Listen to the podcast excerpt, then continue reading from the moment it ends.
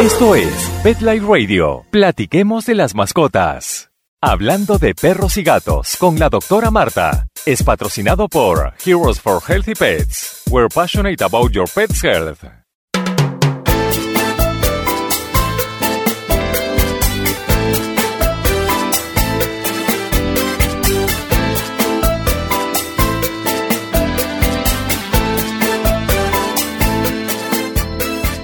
Hola, gracias por acompañarme. Soy la doctora Marta, tu médico veterinario de los medios en español, y estamos en Hablando de Perros y Gatos, eh, que es el programa de animales en nuestro idioma. Y aquí charlamos sin censura. Hablamos de temas de salud, temas controversiales, todo tema interesante para perros y para gatos. Recuerda que el video del show de hoy puedes verlo en mi canal de YouTube y me encuentras en los medios de sociales bajo Dr. Marta Vet. Hoy tenemos un tema extremadamente controversial y eso es a nivel internacional. Vamos a hablar de los adorados y temibles pitbulls. Nuestra percepción del perro pitbull a través de la historia ha sido una agridulce. Pasamos de adorarlo en las primeras décadas del siglo XX y terminamos en temerle en las últimas décadas hasta el presente en el siglo XXI. Pero ¿cuál es la realidad de esta raza? ¿Por qué tantos mitos? Hoy vamos a aclarar muchas de esas preguntas y tenemos dos invitados que son súper importantes. Son activistas pro derecho de los animales, eh, luchando contra el maltrato y abuso de los pitbulls en Latinoamérica, súper importante, y en los Estados Unidos también. Ellos son el reconocido activista de animales no humanos y filántropo, Raúl Julia Levy, quien nos acompaña desde México, y el médico veterinario Dr. Oppenheimer, quien nos acompaña desde Puerto Rico. Te sorprenderá e inspirará lo que ellos tienen que decir hoy sobre este tema. Pero primero vamos a lo básico. El pitbull no es una raza, es una clasificación que agrupa un número de razas de perros que son musculosos, con sus caras cuadradas, y estos incluyen el American Pitbull Terrier, el American Staffordshire Terrier, Staffordshire Bull Terrier y cualquier mezcla entre ellos. En otras palabras, la definición de un pitbull es una cosa bastante ambigua en mi opinión. Históricamente, el pitbull era el perro de América, un perro noble, un perro leal. Era un ícono norteamericano. El perro del show Los Pequeños Traviesos de Little Rascals era un pitbull. El perro de los anuncios de RCA Records, el perrito que está parado frente al gramófono, era un pitbull. Se le llamó el perro niñero porque era tan bueno con los niños. Y era una de las razas más populares y en mayor número de los Estados Unidos. Entonces, ¿qué pasó? Bueno, llegaron los años 80 con las perras, con las uh, peleas de perros clandestinas y eh, todo cambió por eso. La lealtad y la musculatura de los perritos pitbull los hicieron que fueran escogidos para entrenarlos, para pelear y fueron explotados y aún son, son explotados. Rápidamente la imagen del pitbull pasó a ser una de, eh, a simbolizar agresión y una, un machismo eh, perverso. Eh, se convirtieron en un símbolo de estatus, oigan esto, para los maleantes y para los traficantes de drogas. Y claro, los medios de comunicación no ayudaron eh, a, mejorar la imagen de los pitbulls, porque casi exclusivamente sola, eh, solamente reportaban las mordidas y los ataques si eran de pitbull. Si era otra raza, mm, probablemente no lo reportaban. Entonces, por esa razón es que la opinión pública cambió y se pensó que la mayoría de los ataques de perros eran por perros pitbull. Y esto llevó a que los prohibieran en muchas ciudades en los Estados Unidos y en Puerto Rico y en otros países también. Y hoy en día, en el 2028, 30 años después del resurgimiento de las peleas clandestinas de los perros, y basado en numerosos estudios que, se, que ya sabemos que los pitbulls no son más agresivos que otras razas se ha encontrado que las leyes que los prohíben no han disminuido la cantidad de mordidas y ataques de perros en general. Eh, y sabemos que las mordidas y ataques son causadas por perros agresivos de cualquier raza. Eh, la raza no tiene que ver con la agresividad.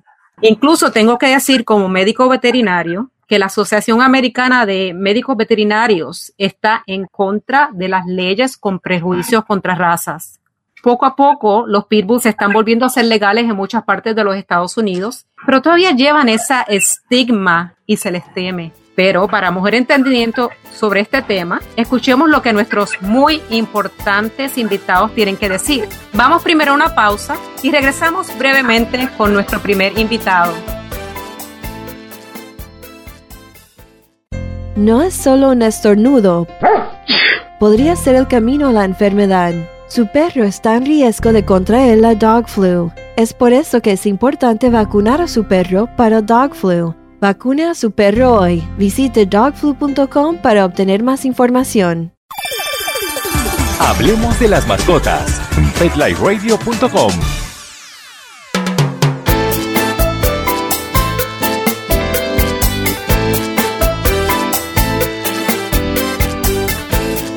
Bueno, y estamos de vuelta para hablar con nuestros invitados, activistas y expertos en pitbulls Comenzamos con el doctor Víctor Oppenheimer, médico veterinario graduado de Michigan State University. Él es un eh, veterinario que tiene su práctica en Puerto Rico, es boricua, es entusiasta y criador de perros pitbulls, es activista animal y luchador por la protección de los perros pitbulls y de otros animales maltratados y abandonados en la isla, que son muchos. Gracias a su labor, se legalizaron los pitbulls en Puerto Rico recientemente en este verano del 2018. Bienvenido, doctor Oppenheimer. Gracias por estar con nosotros. Gracias, gracias por invitarme al programa. Eh, eh, para mí es un placer eh, tremendo poder compartir contigo y con todo toda la fanaticada de, de, tu canal de YouTube, ¿verdad? Este, toda esta importante información vamos a poder dar en el día de hoy. Doctor, las leyes contra los pitbulls han sido bien injustas y gracias a Dios poco a poco están desapareciendo. Sin embargo, todavía existen ciudades donde ellos eh, están prohibidos, incluyendo el lugar donde estoy, que es en la ciudad de Miami. En Puerto Rico fueron abusados, maltratados y asesinados sin razón por años y años y años. Eh, gracias a su perseverancia, doctor, y el activismo, finalmente se fueron legalizados recientemente. ¿Fue difícil lograr que se legalizaran los pitbulls en Puerto Rico? Wow, dificilísimo es la palabra realmente. Eh, esto empezó en el 1998, luego de un ataque que hubo una muerte de una señora por, por la raza, por un perro de raza pitbull, pero ya venía, como en otros países, venía viendo la eh, situación de que catalogaban solamente a los perros pitbull como peligrosos y ninguna otra raza, ¿verdad? Eh, como pasan, está pasando en muchos sitios, ¿verdad? Y al suceder eso, pues el gobernador de turno decidió, eh, porque una representante de la Cámara de Representantes eh, decidió tirar el proyecto para prohibir la importación, la, tenencia, la reproducción y la importación de cualquier raza pitbull o su mezcla, pues, pues se vio en la, me imagino yo, en la presión pública de hacer la ley. Desde ese momento, en ese momento yo tenía un perro pitbull que yo competí en obediencia y, eh, se llamaba, hace, mucho tiempo, ¿verdad? Se llamaba Pirata. Eh, fue mis primeros perros. Yo siempre los he entrenado en obediencia, pues yo siempre pienso que cualquier perro guardián puede ser peligroso, así que eh, siempre he querido darle una obediencia básica y avanzada para, para mi placer, porque me gusta, ¿verdad? No solo soy veterinario, me gusta entrenar animales, ¿verdad? Así que lo llevaba a competir por doble razón. Una, porque me gustaba competirlo y dos, porque podía demostrarle a la gente que la raza, o no quiero decir la raza. La, el pitbull es, eh, no es tan malo como la gente piensa, solamente es un, es, una, es un derivado de cómo tú lo críes. Eh, así que cuando vino ocurrió lo de la ley, pues me lo vi personal hacia mi perro eh, y entonces fue que entré a defender la raza por radio, televisión, prensa. Eh, así que sí, dificilísimo, sí. ¿Quiénes se oponían a que se legalizara? ¿Había un oh, grupo especial?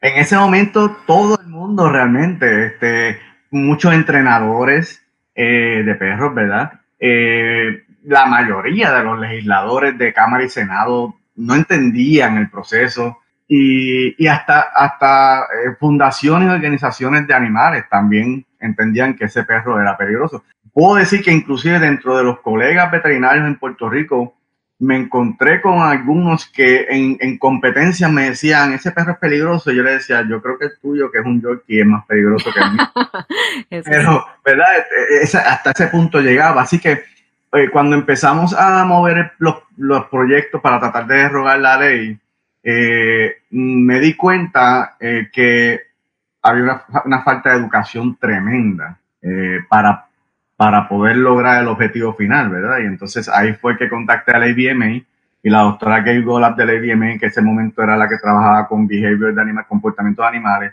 muy amablemente me envió documentos, evidencia, el estudio, y con eso fue que yo empecé a trabajar en todas las ramas, desde la veterinaria, eh, rescatista y la legislatura. Tuvimos que empezar a educar a los legisladores. Me sorprende que, diga que tuvo que educar a los veterinarios y a los entrenadores, porque estas son las personas que se supone que sepan eh, cuál es la, el carácter de cada raza y deben saber que, bueno, los perros agresivos existen en todas las razas.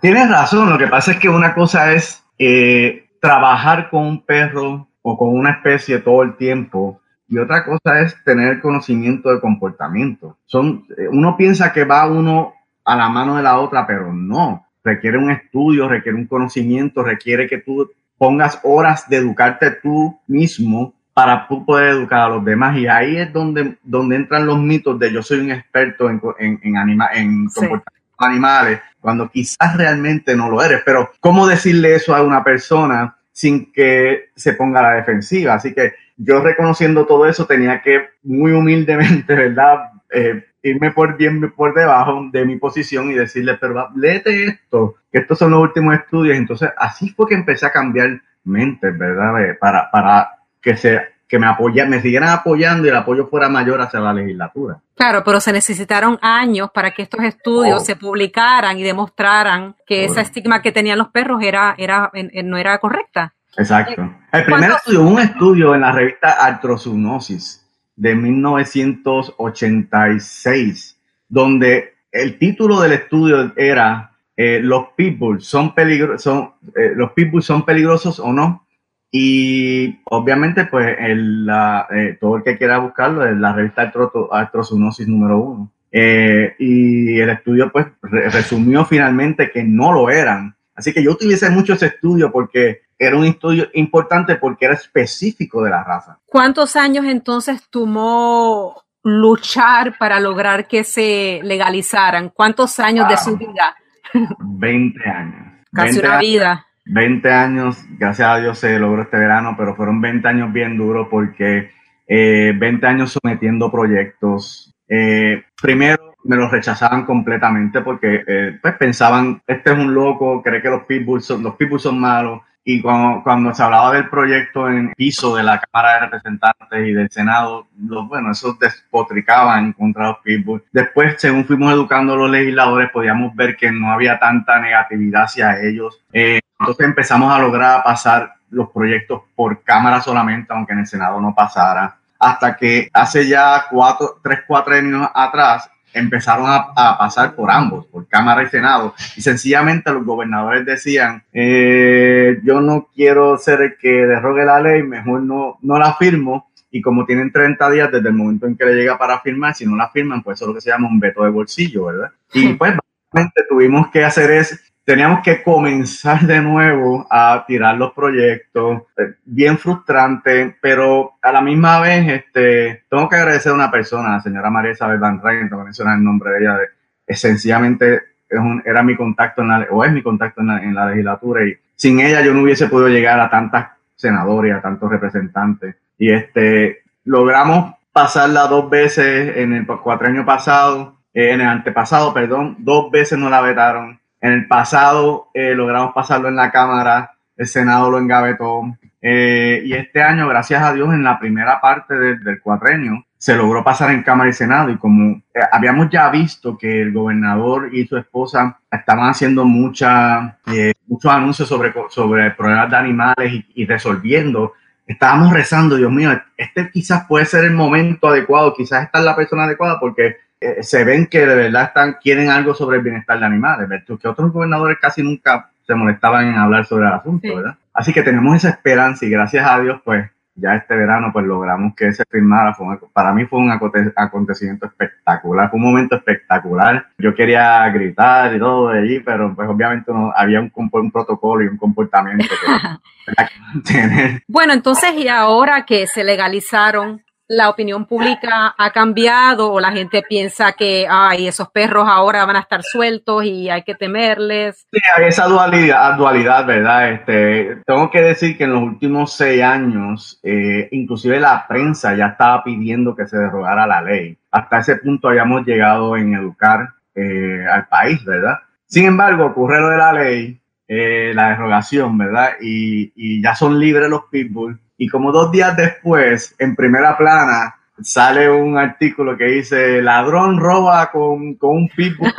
y yo, no puede ser, ¿sabes? Ya comenzaron, porque es como, como tú dices, ¿verdad? La realidad es que hay un mito, hay una... Eh, se utilizan esos animales, no solamente los pitbulls, chao chao, hay otras muchas razas que utilizan en pelas de perros que las usan como poder, ¿verdad? Cuando hicimos nuestra investigación en ese momento sobre a ver si era un pitbull de verdad o no, no, eh, la, la, reportera pues comentó en ese momento que eh, amigos de nosotros que sencillamente pues se dejaron llevar por el reporte policíaco y nunca hubo una investigación real si era el pitbull no. Así que ese es el problema realmente con, con Uno tiene que estar seguro de que lo que está leyendo es cierto, porque sencillamente a veces repetimos como el papagayo, ¿verdad? Ahora, eso lleva a mi próxima pregunta. Los reportes policíacos, ¿quién es el que identifica al perro? Porque yo leí ese artículo sobre el restaurante, el Robert Restaurant. ¿Quién identifica que ese perro es un pitbull? Porque como mencioné anteriormente, la definición de pitbull es muy ambigua. ¿Es un experto en genética? ¿Es un veterinario? ¿Quién identifica al perro? No, y tienes toda la razón. Ese, ese fue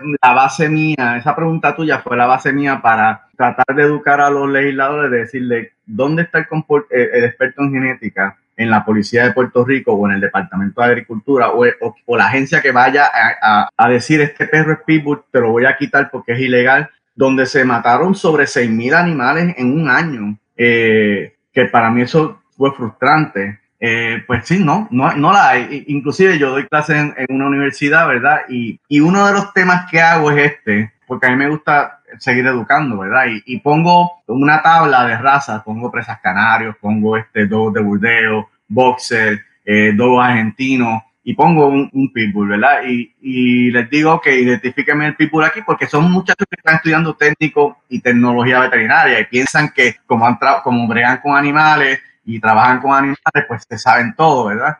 Y ahí, ahí ellos se dan cuenta que no es tan fácil identificar un pitbull porque todos se parecen, porque la, como tú dijiste, las características que, que ponen de robusto, pues todos esos perros son robustos, todos esos perros son grandes, todos esos perros son de mandíbula fuerte, ¿cómo identificarlo? A menos que realmente tú seas un experto en el asunto. ¿verdad? Claro, un experto en genética. Bueno, este ha sido el doctor Víctor Oppenheimer desde Puerto Rico. Eh, le agradecemos su dedicación, le agradecemos su perseverancia y de seguro su dedicación para proteger a los animales eh, menos afortunados va a inspirar a otros. Gracias por compartir con nosotros hoy. Gracias a ti, gracias por tenernos. Bueno, y no se me vayan. Bueno, y estamos teniendo problemas de comunicación con nuestro siguiente invitado. ¿Por qué no vamos a una pequeña pausa y volvemos y tratamos de resolverlos?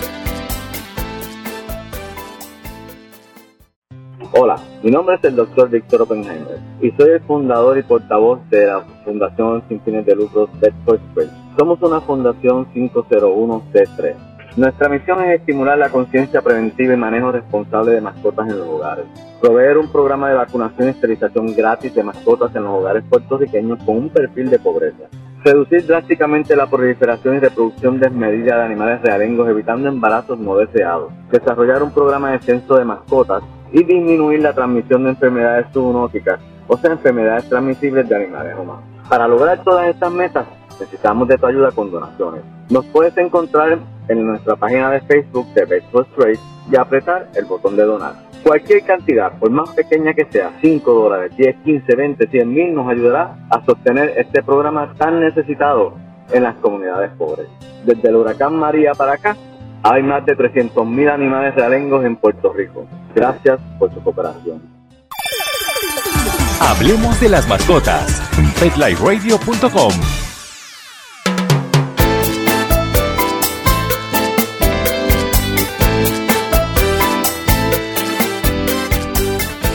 están siendo aceptados poco a poco nuevamente. Y, pero su estigma de perros agresivos aún continúa en algunos lugares. Por lo que antes de irnos, quiero dejarte con cinco puntos importantes. Las razas de perros pitbulls no son más agresivos que otras razas. El prejuicio que lleva a leyes contra ciertas razas no es efectivo en disminuir mordidas o ataques de perros. Y eso es basado en estudios. La disminución de ataques y mordidas de perros se logra controlando perros agresivos independientemente de su raza. La educación del público es lo más importante en estos casos, porque debemos saber que cualquier perro tiene potencial de morder y un niño nunca se, se debe dejar sin ninguna supervisión con un perro. Y por último, es responsabilidad del dueño de un perro agresivo de operarlo, de mantenerlo contenido y de supervisarlo para evitar accidentes. Gracias por escucharnos hoy. Eh, te invito a que me sigas por los medios sociales a Dr. Marta Vet, de T-A-V-E-T. Y hasta la próxima. Chao. Platiquemos de las mascotas, cada semana bajo demanda, solo en petliferadio.com.